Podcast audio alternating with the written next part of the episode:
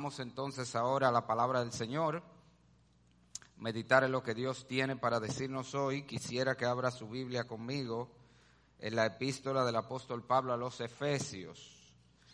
Para los que se unen a nosotros hoy, tenemos un tiempo ya estudiando esta epístola del apóstol Pablo de manera expositiva, eso quiere decir estamos siguiendo la carta capítulo por capítulo, versículo por versículo, viendo el mensaje que Dios tiene para nosotros. Y nos encontramos actualmente en una de las secciones más relevantes para nosotros como iglesia y como individuos en el mundo y cultura que nos ha tocado vivir. Y es Efesios capítulo 5, desde el versículo 3 hasta el versículo número 7. Vamos a leer desde el versículo 1, porque allí es en realidad donde comienza la idea. Efesios 5, 1 al 7 dice la palabra de Dios, sed pues imitadores de Dios como hijos amados, y andad en amor, como también Cristo nos amó y se entregó a sí mismo por nosotros, ofrenda y sacrificio a Dios en olor fragante. Pero, aquí empieza nuestro texto, fornicación y toda inmundicia o avaricia, ni aun se nombre entre vosotros como conviene a santos, ni palabras deshonestas, ni necedades, ni truanerías que no convienen, sino antes bien acciones de gracias. Porque sabéis esto, que ningún fornicario o inmundo o avaro que es idólatra tiene herencia en el reino de Cristo y de Dios. Nadie os engañe con palabras vanas porque por estas cosas viene la ira de Dios sobre los hijos de desobediencia. No seáis, pues, partícipes con ellos. Oramos, Padre. Lámpara es a nuestros pies tu palabra y lumbrera a nuestro camino. Nosotros te pedimos que en esta mañana al acercarnos a tu palabra nuevamente, ella nos conduzca por sendas de justicia, por amor de tu nombre. Que ella, Señor, nos muestre las áreas de nuestra vida que necesitamos corregir, que necesitamos mejorar para poder vivir como es digno del llamamiento santo que tú nos has hecho en Cristo Jesús. Habla a cada uno, Señor, conforme a la necesidad de su corazón. Usa este instrumento inútil. Conviértelo tú por tu gracia en el poder de tu Espíritu, un instrumento útil para tu gloria en esta mañana. Y te lo pedimos en el nombre de aquel que estuvo muerto, pero que vive para siempre, nuestro Señor Jesucristo. Amén. La vez pasada, cuando comenzamos a estudiar este pasaje, decíamos que posiblemente la batalla más grande que nosotros tendremos que lidiar en nuestra vida cristiana, en el tiempo que nos ha tocado vivir, es la batalla por la pureza sexual, la batalla para vivir libre de inmoralidad en un mundo que la inmoralidad es la orden del día. Y en la mañana de hoy, a manera de introducción, para continuar este tema, quiero darle algunas estadísticas que nos ubiquen en, la seriedad del problema, de qué estamos hablando aquí, cómo estamos. Le pido perdón, está muy clara, muy pequeña, pero la tomé textual de la página, sí, así era que estaban publicadas, pero si usted le interesa verla con detalle, en nuestra página de la iglesia estará publicado el mensaje y estará publicado un, un PDF y allí usted va a tener las estadísticas, la puede ver con detalle. Yo lo voy a llevar como quiera a través de ellas. Son estadísticas que se hicieron en el 2021, son muy recientes, a más de 4.000 cristianos profesantes, asistentes a iglesias de manera regular en Latinoamérica y España, o sea que estamos hablando de países latinos. Y eh, en esa estadística se encontró en cuanto a lo que es el consumo general de pornografía, toda esta estadística sobre pornografía en la iglesia, se encontró que 91% de los cristianos ha consumido pornografía alguna vez. Ya de por sí eso es alarmante, 91%, pero eso no es nada. 40%, estamos hablando por lo menos uno de cada cuatro, perdón, uno de casi la mitad, estamos hablando, consume pornografía una vez al mes. Casi la mitad de los cristianos encuestados profesante, cristiano profesante, asistente regular a iglesia, consume pornografía por lo menos una vez al mes. Casi uno de cada cuatro, un 23%, lo consume una vez por semana, una vez por semana. Y hay casi uno de cada cinco, estamos hablando de un 17%, que lo consume varias veces en una semana.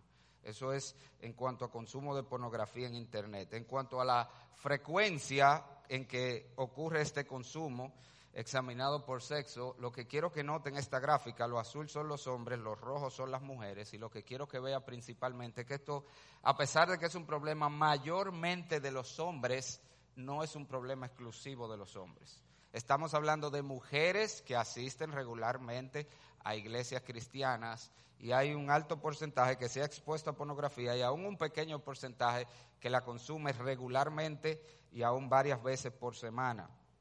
La siguiente gráfica nos habla del consumo en el caso de hombres y es sumamente importante allí, esto es dependiendo del estado civil que estamos hablando aquí. Y lo que quiero que note, la, la, de arriba y la de abajo, las dos azulitas, la más clara y la más oscura, se refiere a hombres divorciados o viudos, la primera, y la de abajo, hombres solteros. Y fíjese que es un problema muy grande en, esas, en esos grupos de edad, pero sigue siendo un problema aún en los casados. La roja es el consumo de pornografía en hombres casados. Y eso es importante. Las dos cosas que le dije son importantes. Primero, la pornografía no se cura con casarse, que mucha gente cree eso. Jóvenes creen que es, ellos están batallando con la pornografía porque son solteros, pero cuando yo me case eso va a desaparecer. Eso no se cura con casarse. La mayoría de los casos eso es una adicción y tú necesitas ayuda para lidiar con eso, preferiblemente antes de casarte, para que no entres con ese problema al matrimonio. Pero no solo eso, no solamente vemos que eh, es un problema aún en hombres casados, algo que sí podemos ver aquí y es relevante para lo que vamos a hablar hoy, es que disminuye grandemente en hombres casados. O sea que, como la Biblia también dice, el matrimonio es una ayuda para poder lidiar con los pecados sexuales. La siguiente gráfica habla de, los, de la edad promedio a la que se empieza a eh, experimentar con pornografía y es, es muy relevante porque esa chiquitica de abajo, aunque es bien pequeña, estamos hablando aquí de, de un porcentaje bien pequeño, pero son niños de menos de nueve años. Y la segunda, de abajo hacia arriba, estamos hablando de niños de menos de 12 años. ¿Y qué es lo que estamos diciendo? La pornografía comienza temprano. Y nosotros que estamos viviendo en, una, en un mundo donde tenemos lo que ya se le conoce como el bobo digital. ¿Usted sabe lo que es el bobo digital? ¿Cómo que pasan un celular a los niños? ¿Cómo que los padres le dicen, estate tranquilo? Le pasan una tablet, le pasan un celular, eso es lo que se le llama hoy el bobo digital. Así es como queremos aplacar a nuestros hijos, que nuestros hijos estén tranquilos, dale un dispositivo electrónico con mucha frecuencia, con acceso indiscriminado a Internet.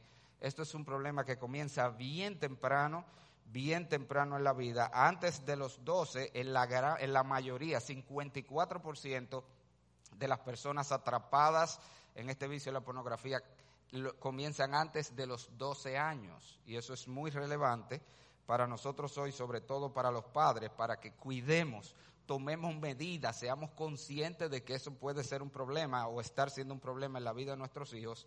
Y la última gráfica de esta habla de las razones por el por la que se expusieron a esto, quedaron atrapados en esto, y es relevante, si usted mira la de arriba, en una gran porcentaje, casi la mitad de los varones fue por un amigo que lo expuso a esto algo que también será muy relevante para lo que vamos a hablar hoy. Fue un amigo el que le pasó un video, le pasó una página, le pasó un link y por ahí el muchacho quedó atrapado. En el caso de las mujeres, es muy relevante que con frecuencia su exposición comienza por curiosidad.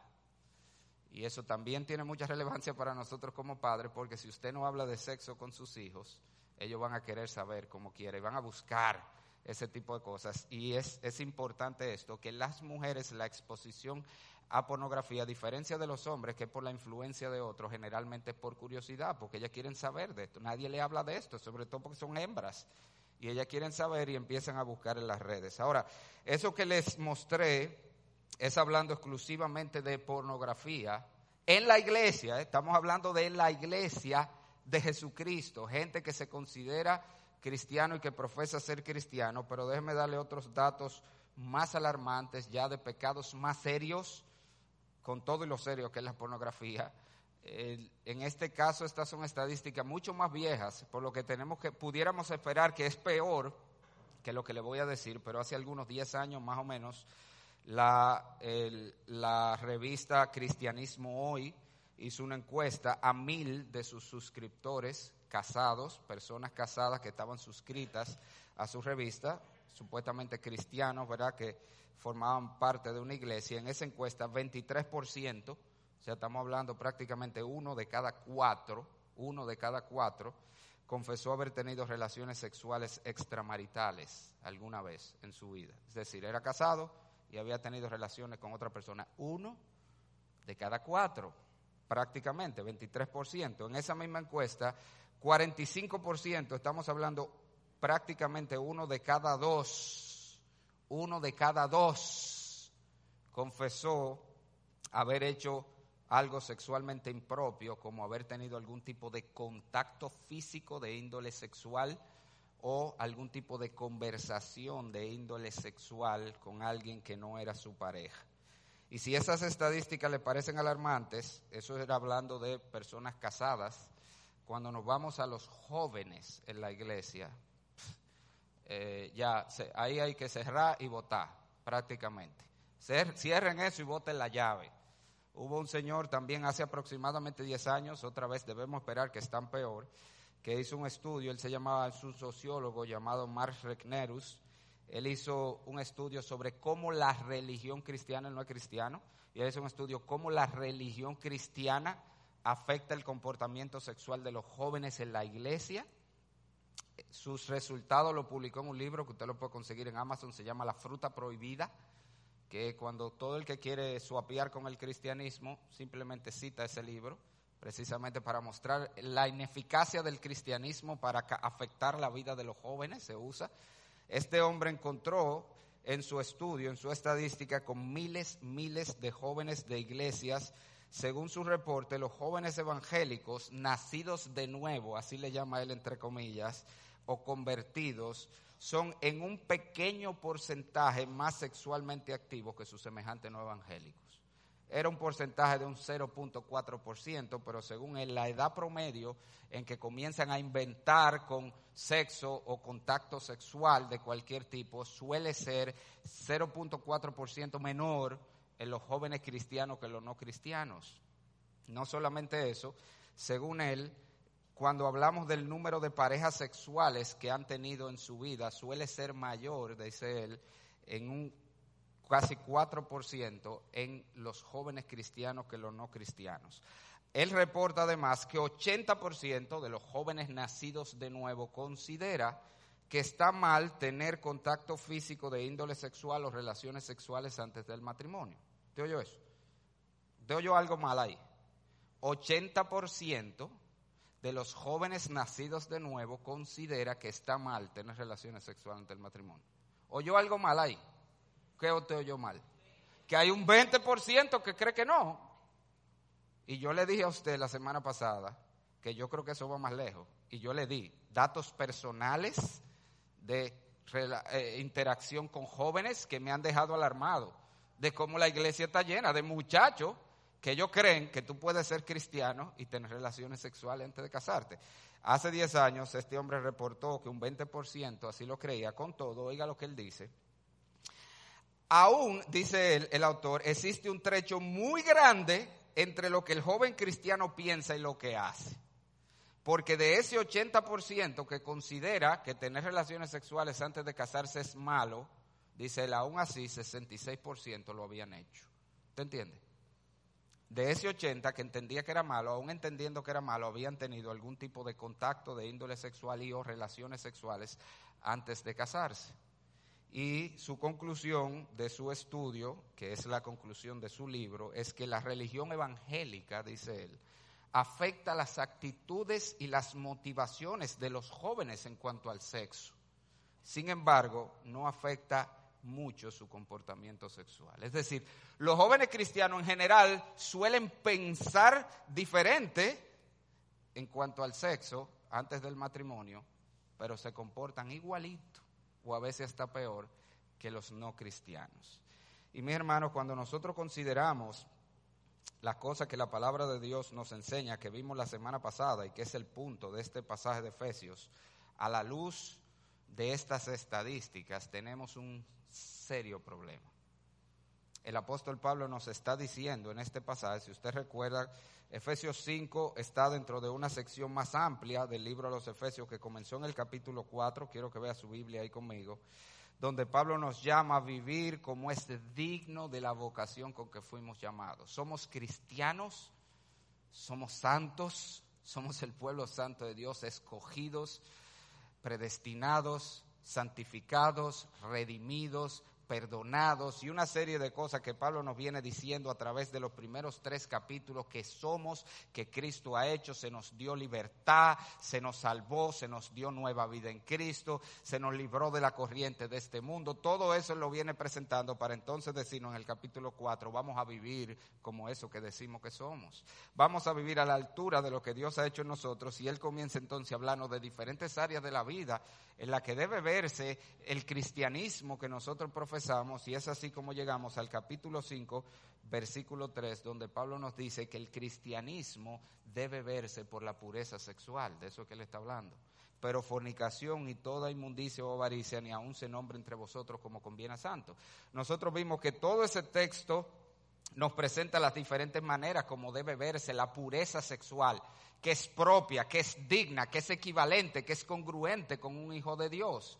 Y vimos que tiene que ver, por supuesto, con nuestras acciones. Él dice que se quiten de nosotros, pero fornicación y toda inmundicia.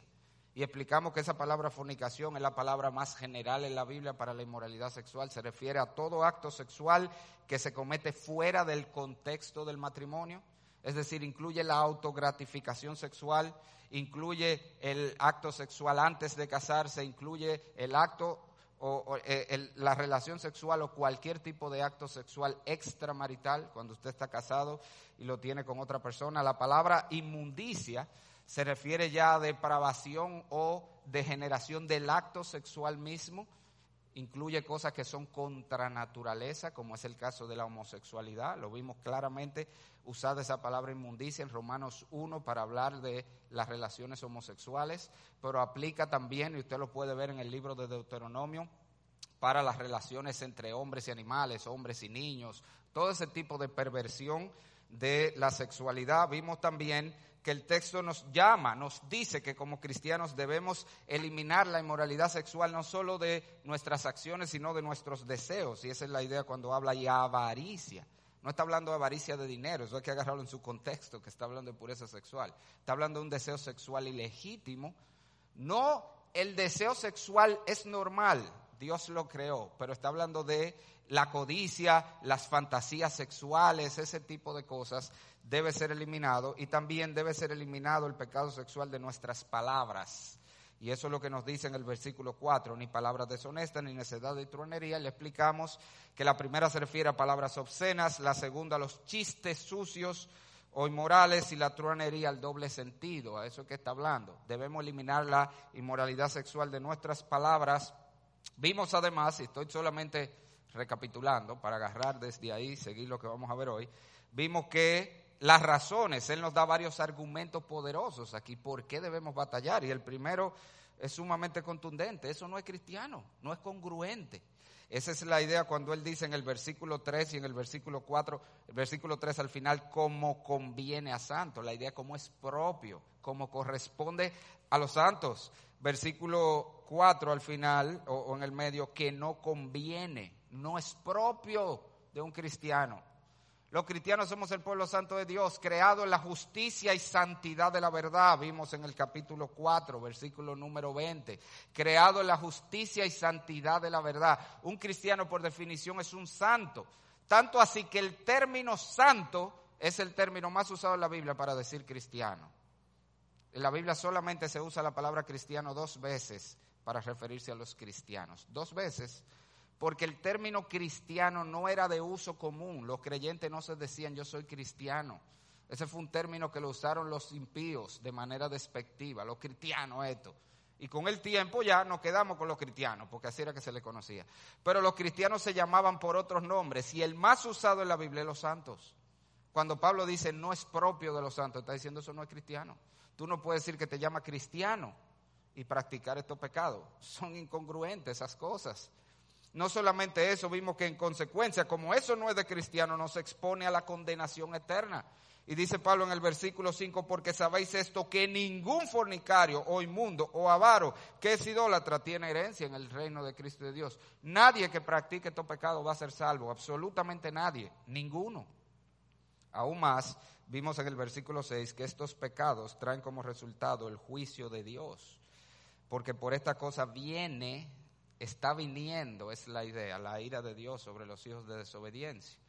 Usted sabe lo que pasa con la sexualidad, con el sexo. El sexo es como el fuego. El fuego en un ambiente controlado es muy bueno y útil. Usted tiene el fuego en una estufa controlado allí, usted lo usa para cocinar perfectamente. Usted tiene el fuego en una chimenea controlado allí en su ambiente adecuado y usted lo usa para calentarse. Pero cuando usted saca el fuego de esos contextos controlados, el fuego se convierte en una fuerza destructora que acaba con todo y daña y mata. Así mismo es el sexo. Mientras la sexualidad se mantiene en el contexto que Dios ha diseñado, es buena, es útil. Cuando se saca de ahí, daña, y ese es el punto. Así es como la ira de Dios viene. Por eso la Biblia dice, el que fornica contra su propio cuerpo peca. Todo acto de inmoralidad sexual termina dañando a las personas de muchas maneras que vimos. Todo esto es recapitulación. Usted quiere más detalles, no tuvo en el mensaje pasado, búsquelo y óigalo para que vea esto. Duramos una hora hablando de eso, pero hoy nosotros queremos centrarnos en otra cosa muy importante que este pasaje nos enseña, no solo este pasaje, sino por toda la Biblia, y es cómo vamos a echar este pleito. ¿Cuál es nuestra estrategia? La estrategia bíblica para nosotros batallar la, moralidad, la inmoralidad sexual. Y básicamente hay tres principios que la palabra de Dios nos presenta.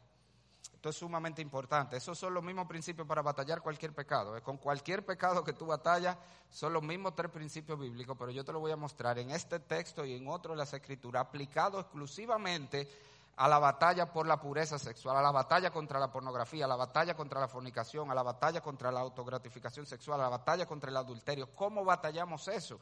Tres principios bíblicos, se los voy a dar y los vamos a ver cada uno de ellos. El primero es el principio de la exposición, lo que podemos llamar principio de la exposición, el principio de la sustitución y el principio de la asociación.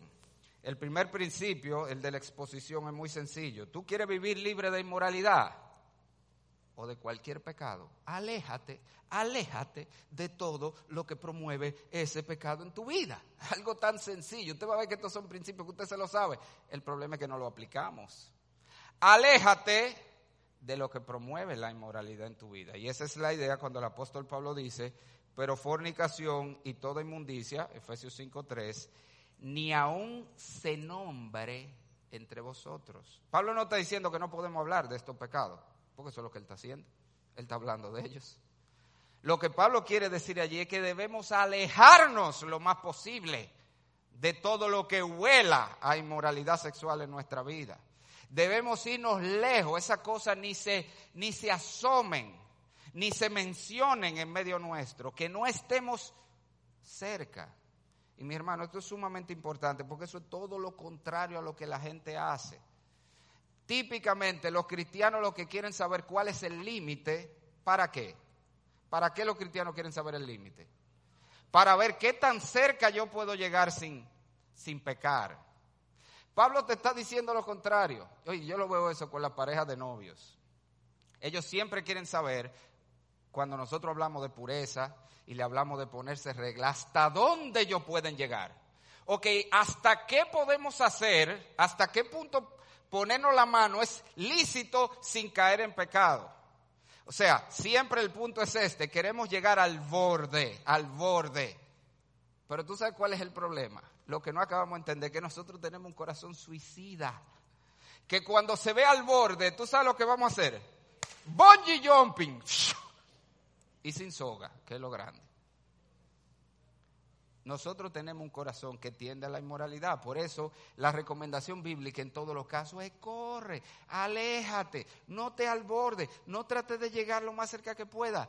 Corre, te lo voy a enseñar una y otra vez. Ese es el mismo mandato que vemos en la Biblia. Pablo le dice a Timoteo en 2 Timoteo 2:22, huye también de las pasiones juveniles. ¿Cómo batalla las pasiones juveniles, joven? ¿Cómo es? Corre, Nada más hay un arte marcial que funciona ahí, el huyendo.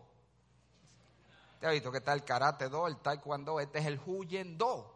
Es el que tú le tienes que aplicar a esto. Hay que correr, hay que alejarte, huye de las pasiones juveniles. Pablo le dice a los corintios, a la iglesia en general, 1 Corintios 6, 18, huid de la fornicación. Otra vez, la misma idea. Corre, aléjate de todo lo que promueva eso en tu vida. Proverbios 5.8, a mí me encanta. Proverbios 5.8 es un padre. Usted sabe que el libro de Proverbios es un padre aconsejando a su hijo. ¿eh? Proverbios es un padre aconsejando a su hijo. Y él está diciendo cómo guardarse de la mujer adúltera. Ahí le pongo nada más el versículo, pero si usted agarra el contexto, él le dice, mira, esa que sus labios destilan miel y, su paladar es dulce y suave como el aceite. La idea de tú la ves. Y, vamos a ponerlo en términos, muchachos, y está buenísima la tipa, compadre.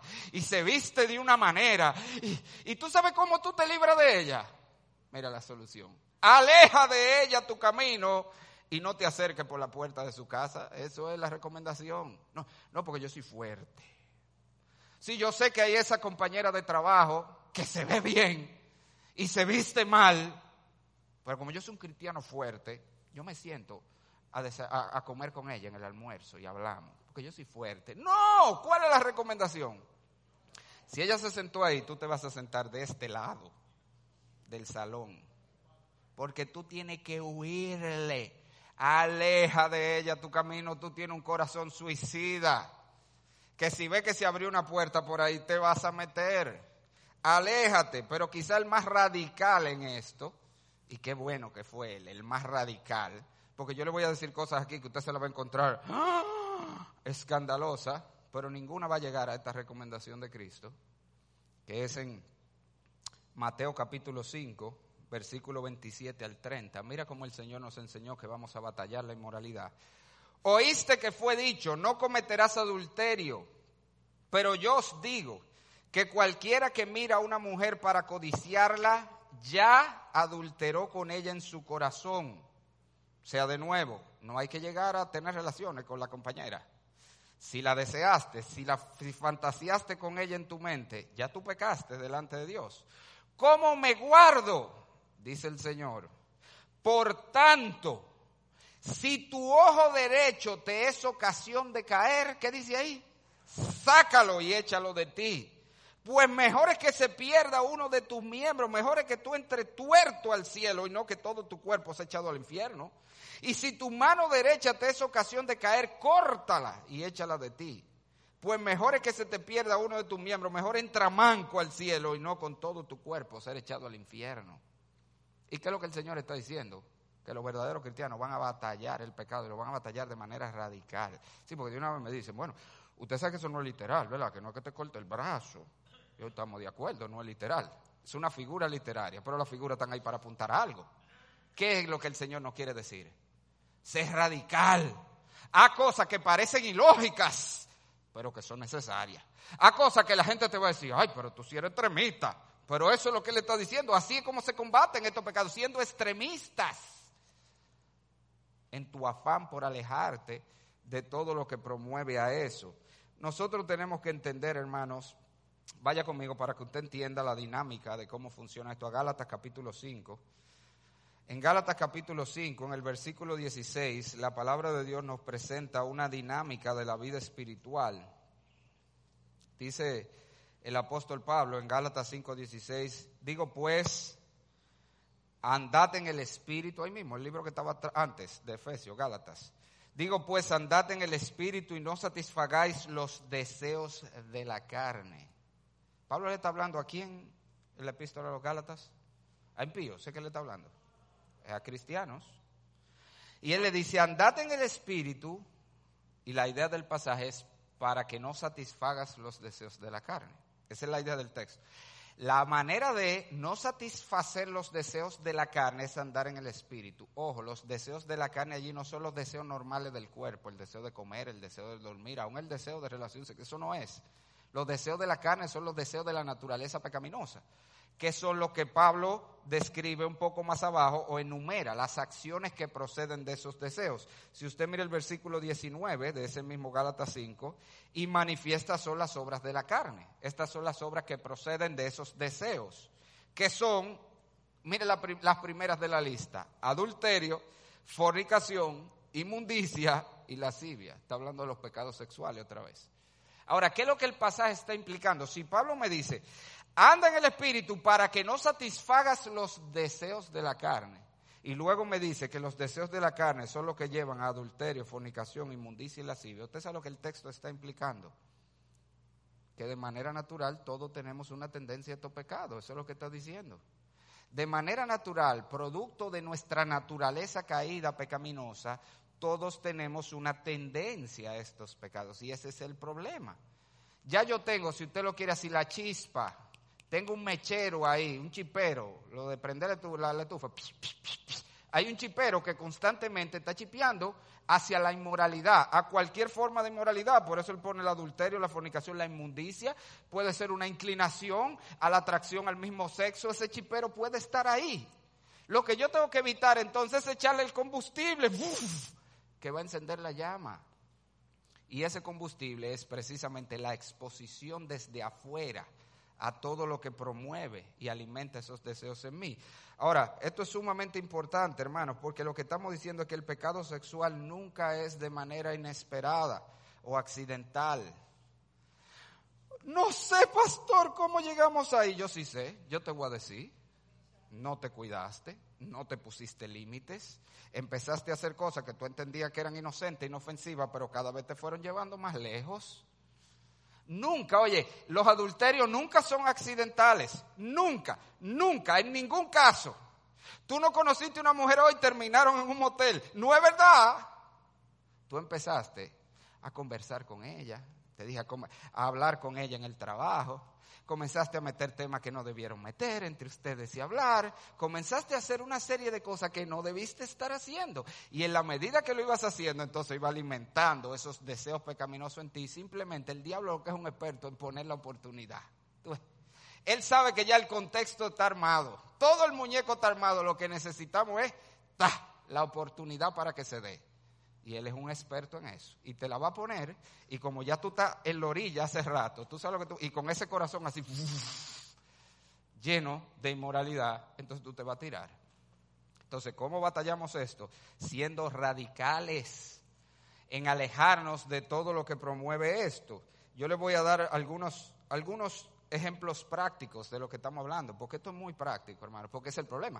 Yo, yo no le he dicho nada que usted no sepa, el problema es que no lo acabamos de hacer. Cosas como que estamos hablando, hermano, de cuidar lo que tú ves con tus ojos. La televisión, las series de televisión, las películas de hoy.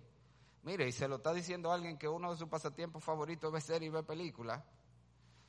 Pero hoy en día, eso es, eso es así con pinza, que tú, para tú agarrar qué es lo que tú vas a ver. Y hay muchas películas que mi esposo y yo y series que hemos empezado y le hemos tenido que quitar. No, es que esto no se puede ver penosamente seria hasta que me la han recomendado hermanos. Yo voy a decir algo aquí. Yo no estoy hablando de nadie, pero puedo estarle hablando a mucha gente aquí. No estoy hablando de nadie, pero quizás te estoy hablando a ti. Iba a hacer la pregunta para que levante la mano, pero como lo que voy a decir después va a ser muy fuerte, ni lo voy a hacer. Pero a mí me han dicho, hermano, de que, Pastor, ¿usted que le gusta ver la serie? Le voy a recomendar una buenísima. ¿Usted ha visto La Casa de Papel? Y todo el mundo, yo he visto por un reguero cristiano, esa serie buenísima.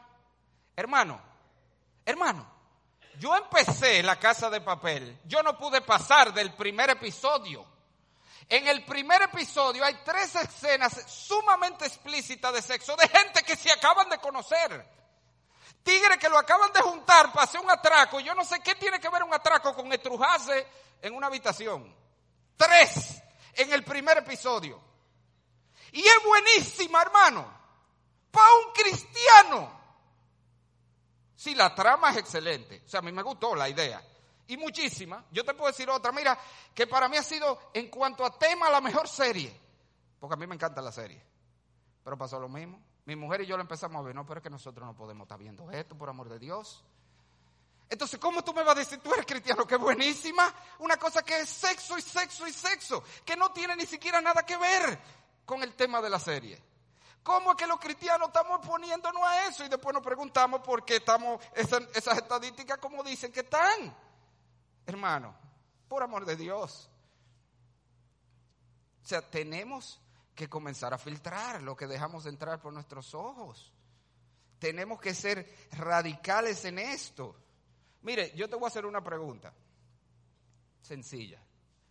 ¿Qué tú pensarías si yo te digo, vamos con este par de viejos acabados que sabemos que no van a entrar en eso? Tú sabes que Ezequiel y Clara tienen una costumbre que ellos todos los días invitan a una pareja de extraños a que vaya a tener relaciones sexuales en la sala de ellos, frente a ellos. ¿Qué tú me dirías de ellos? ¿Qué tú me dirías si yo te digo eso? Todos los días ellos invitan a una pareja de extraños a que vayan o a la sala de su casa o a su habitación a tener relaciones frente a ellos mientras ellos lo miran. Tú dirías, pero, pero, pero esos hermanos no pueden ser cristianos. Ahora yo te voy a hacer una pregunta. ¿Y cuál es la diferencia en que haya una pantalla de vidrio en el medio? ¿Cuál es la diferencia entre tú invitar a una pareja que vaya a tener relaciones frente a ti a que tú lo veas a través de una pantalla de vidrio? No es lo mismo que tú estás haciendo el problema es que el mundo nos hace pensar que no, porque como eso es la televisión, no es lo mismo. Tú estás siendo partícipe de la inmoralidad de otro, tú lo estás invitando a tu casa. Y eso no es compatible con un cristiano, hermano. Ah, pastor, pero entonces no vamos a ver nada, no vea nada. Ahí es que está el radical. Yo no veo nada si no tengo que ver nada. Yo le dije, mi mujer y yo hemos recurrido a ver series de los 90 y los 80, donde no hay ni celulares. La gente tiene que llamar por teléfono público y cosas de esas cuando está en la calle. Porque si eso es lo que se puede ver, eso es lo que se puede ver. Ah, pero es que eso no es muy radical. El Señor te dijo, sácate el ojo. Yo te estoy diciendo, no voy a serie. ¿Qué es más radical? Tenemos que ser radicales en esto. Pero no es solamente, por supuesto, la televisión, el internet, hermano. Hermano, aunque usted no lo crea, otra vez aquí, ah, eso no es muy radical, hermano. Si tú tienes un serio problema de pornografía y tú entiendes que tú no puedes tener acceso a internet, no tengas acceso a internet. Oye, nosotros vivimos muchos años antes de venir el internet, ¿usted sabía? Miren los jóvenes, oye, se vive, se vivía antes de haber internet. ¿Dónde estamos? Se vivía antes de haber internet. ¿Usted sabía? Uno vivía. No hay que tener un celular inteligente obligado. Yo vine a tener un celular inteligente fue, bueno, cuando salieron, los otros días, pero la mayor parte de mi vida yo no tuve. Y uno vivía. Y hay mucha gente que, que es el dedo que tiene que cortarse para no estar apoyando y buscando tanto en un celular y mire, yo conozco gente así, usted dirá que es radical. Yo conozco un joven que él andaba con un maquito, ustedes saben los maquitos, ¿verdad? Los celulares análogos, eso, que no, no tienen conexión a internet ni, ni aplicaciones. Y en su casa no tenía internet, vivía solo. Y en una estamos hablando, digo, mira, te voy a mandar la cosa. No, es que estoy en mi casa y no tengo manera como verlo. Yo, ¿cómo así? Tú no. ¿Y cómo tú ves lo que te mando? No, yo entro a un centro de internet si, si necesito ver algo. O voy a la casa de un vecino y le digo que me preste su computadora. O voy con mi computadora y me conecto en la casa del vecino. yo, pero ¿y cómo así? Y ese muchacho me dijo, pastor, mire, yo batallaba mucho con la pornografía. Y yo me di cuenta que para yo poder vencer eso, yo tenía que salir del mundo digital. Y entonces lo que yo dije, gloria al Señor, es un cristiano, de verdad. Ese es uno que está haciendo lo que dice el Señor. Si yo tengo que cortarme la mano, me voy a cortar la mano. Pero yo voy a hacer lo que yo tenga que hacer para librarme de esto, hermanos. Y, y esto tiene mucho que ver también con nuestros hijos. Le dije, el bobo digital está matando muchos cristianos. Como calmamos los hijos metiéndole un aparato electrónico, nosotros tenemos que dar, restringir lo más posible la tecnología de nuestros hijos, alargarlo lo más que se pueda antes de darle un celular inteligente a nuestros hijos. Y aún así cuando se lo damos tenemos que tomar medidas hay medidas, controles parentales, aunque usted no lo crea. La computadora, Windows, Windows, señor, el Windows normal que tú tienes, tiene un control parental excelente, aunque tú no lo creas. Solo con control parental, tú le dices, esta computadora es de un niño menor de tantos años, yo soy el papá. Y Windows te manda toda la semana un reporte de qué hizo tu hijo con la computadora cuánto tiempo tuvo en cada aplicación, a qué página de internet entró y todavía más, si tú le pones un rango de abajo, no le dejes entrar a páginas. Yo le puse una vez el control a mis hijos y tenían problemas hasta para entrar a Wikipedia. Porque si encontraba que había algún tipo de contenido sexual y Wikipedia te habla explícitamente, se la bloquea la página. Esas son cosas que podemos hacer. Tenemos que tomar medidas para guardar a nuestros hijos temprano de estas cosas. Pero no solamente lo que vemos con nuestros ojos, lo que entra por nuestros oídos, la música que estamos oyendo. Señor, si usted está oyendo a Toquicha, usted ha oído A mí me mandó alguien de pastor, pero mire esto que le encontré en el celular de mi hija, una persona de otra iglesia. Y cuando yo oí eso, o sea, yo no sabía que se podía cantar basura así, y que se vendía como música. Por eso lo están oyendo muchos jóvenes y, creen que van a vivir en pureza Le estoy hablando a un papá de una muchacha que se dice cristiana que en una iglesia. Oyendo basura, inmoralidad. Si tú estás oyendo Toquicha, Bad Bunny, tú esos locos que hay por ahí cantando basura, pues ¿cómo tú vas a vivir? Pero no solamente la música, porque a veces creemos que la música inmoral es la música indecente. Hay mucha música romántica, bonita, que es inmoral. Porque de qué que están cantando? Es de adulterio, es de fornicación, es de ese tipo de cosas, aunque te lo pintan bonito. Suena bonito, muy poético, pero es el mismo pecado que te está vendiendo. Este te lo dice con una ratrería y este te lo dice con unas palabras muy finas y bonitas, pero es lo mismo. Yo siempre uso el famoso ejemplo de, aquí había un bachatero que tenía una canción que decía, va a ser cruda, pero ya, mami, mejor pégame cuerno, pero no me deje. Ok, qué, bárbaro. La prefiero compartida antes que vaciar mi vida. No es perfecta, más se acerca a lo que yo simplemente soñé. ¿Qué están diciendo los dos? Exactamente lo mismo. Lo único que uno te lo dice de manera vulgar y el otro te lo dice muy bonito, pero los dos te están hablando de adulterio. Entonces, a veces no nos estamos dando cuenta que nos estamos envenenando la mente y el corazón con la música que estamos oyendo. Tenemos que sacar todo eso y por supuesto tenemos que evitar el contacto físico que promueve la inmoralidad. Eso es un problema serio con nuestros jóvenes. Nosotros tenemos un pacto de pureza que lo ponemos a hacer. Un pacto de pureza cuando entran, no obligado que lo firmen, pero por regla, eso está probado. Todos los que no han querido firmarlos tienen problemas en el área de la pureza sexual, porque el pacto de pureza se trata de eso. Mira, vamos a trazar nuestros límites y vamos a mantenernos en estos límites. Pero ellos se lo encuentran muy escandalosos. No, pero ¿cómo va a ser? Y no lo quieren firmar mucho, pero probado. Yo se lo digo, tú no tienes que firmarlo, pero las estadísticas que yo tengo, todo el que no lo ha querido firmar ha tenido problemas en el área de la pureza sexual, en su noviazgo. Porque es que es algo lógico y sencillo. Dios diseñó nuestro cuerpo para que el contacto físico promueva la excitación sexual. Entonces, si los jóvenes no se ponen límites, va a llegar un momento que por contacto inapropiado ya, esa llama va a crecer en ese corazón. Eso es tendencia, eso es pecado y no lo va a poder controlar. Y entonces viene, no sabemos cómo esto pasó. Yo sí sé cómo pasó, porque no se han puesto límites. Entonces tenemos nosotros que trabajar en estas cosas. Miren, yo ahora que voy por el primer punto, ¿usted lo cree? Yo creo que lo vamos a dejar aquí para seguir la semana que viene, porque no quiero matar lo que falta, no quiero matar lo que falta, a menos que usted lo aguanten. Si usted lo aguantan, yo sigo. Hoy poco siga, o sea que lo vamos a dejar aquí, aunque tengamos que alargar una vez más esto. Pero hermanos, ¿eh? Sí, no, pero el problema es ese. Para la próxima hacemos las otras dos, sustitución y asociación. Pero lo, primero, lo que quiero que te lleves hoy, por lo menos, hermanos, vamos a comenzar a trabajar con eso. Te voy a dar dos estrategias más, de hecho, más importantes todavía que esta. Esta no es la más importante, que es la primera. Pero vamos a comenzar por ahí. Vamos a comenzar por ahí.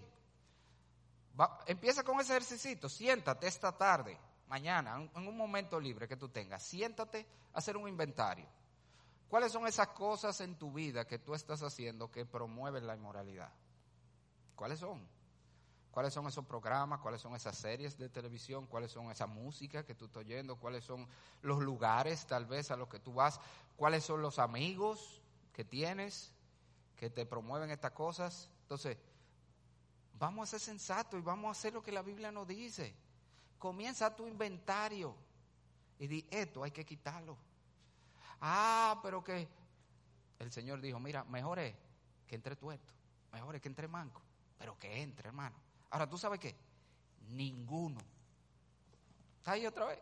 Ninguno que practique esta cosa tiene herencia en el reino de los cielos. Solo los que están batallando esto son los verdaderos cristianos y son los que serán salvos. Ahora, en Cristo, tú puedes hacerlo, hermano. El Señor nos ha dado su gracia para batallar el pecado. Busca un pasaje, un último pasaje, para que terminemos ahí, lo dejemos ahí. Mire Tito, capítulo número 2, versículo 11 y 12.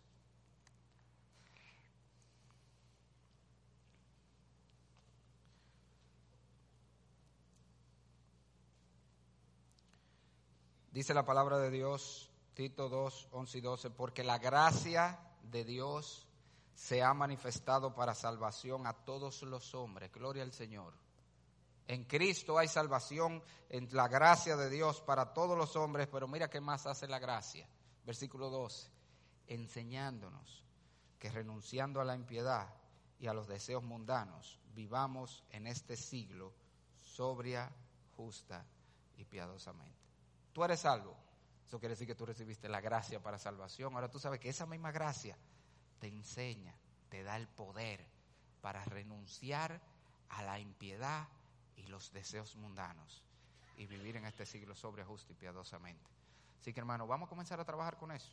Vamos a trabajar con empezar a sacar de nuestra vida todo lo que promueve la inmoralidad. Y si tú estás aquí sin Cristo, mira, todo esto solo es posible en Cristo. Ese es el punto de este pasaje. Si tú no eres creyente, tú siempre vas a ser un esclavo del pecado. Es Cristo que nos libera del pecado.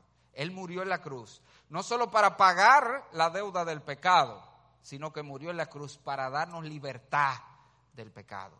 Así que ven a Cristo, que Él te hará libre de lo que sea que te ata, ese vicio a la pornografía, esa, ese deseo que no puedes controlar, pecaminoso, en Cristo hay poder. Ven a Cristo hoy. Oramos, Padre. Señor y Dios del cielo, gracias infinita por tu misericordia y bondad para con nosotros. Gracias por la gracia que nos es dada libremente y en abundancia en Cristo Jesús, con la cual podemos batallar el pecado en nuestra vida. Ayúdanos, Señor, a ser sabios, sagaces, para batallar lo malo, para erradicar de, erradicar de nuestra vida todo lo que promueve el pecado. Oh Señor, danos tu abundancia de tu gracia y danos la diligencia y la sabiduría para hacer lo que nos corresponde. Pero ayúdanos a vivir como el pueblo santo de Dios que tú nos has llamado a ser. En el nombre de Jesús. Amén. Dios les bendiga.